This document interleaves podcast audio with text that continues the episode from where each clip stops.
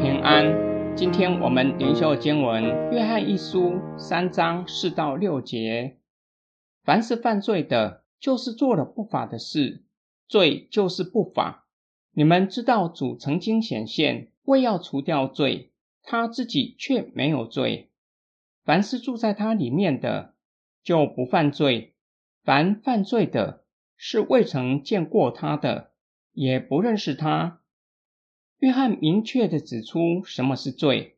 罪就是行违反律法的事，指的不是违反明文写下的律法，而是违反上帝一切的旨意，具有道德的意涵。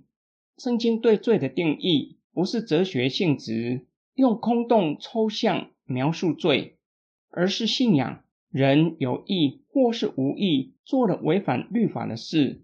律法是上帝公义。圣洁属性的延伸，人做了违反律法的事，等于得罪上帝。约翰又明确的表明，主耶稣第一次显现，也就是道成肉身的目的，为要除掉我们的罪。神以无罪的耶稣基督，耶稣没有罪性，并且从来没有犯过罪，为要除掉我们一切的罪，让一切相信耶稣基督的人罪得着赦免。凡住在主耶稣基督里面的，就不会持续犯罪；凡是持续犯罪的，就是不认识耶稣基督，与基督的关系还没有恢复。今天经文的默想跟祷告，凡是对信仰认真的基督徒，今天的经文会让我们感到不安，因为我们不仅会犯罪，甚至持续犯同样的罪，就像对人的恨意。极有可能一再的浮现，弟兄对女性的幻想也是如此。是不是我们还是不属于认识耶稣基督的人？在第一章，约翰已经表明，人若说自己是无罪，就是以上帝为说谎的。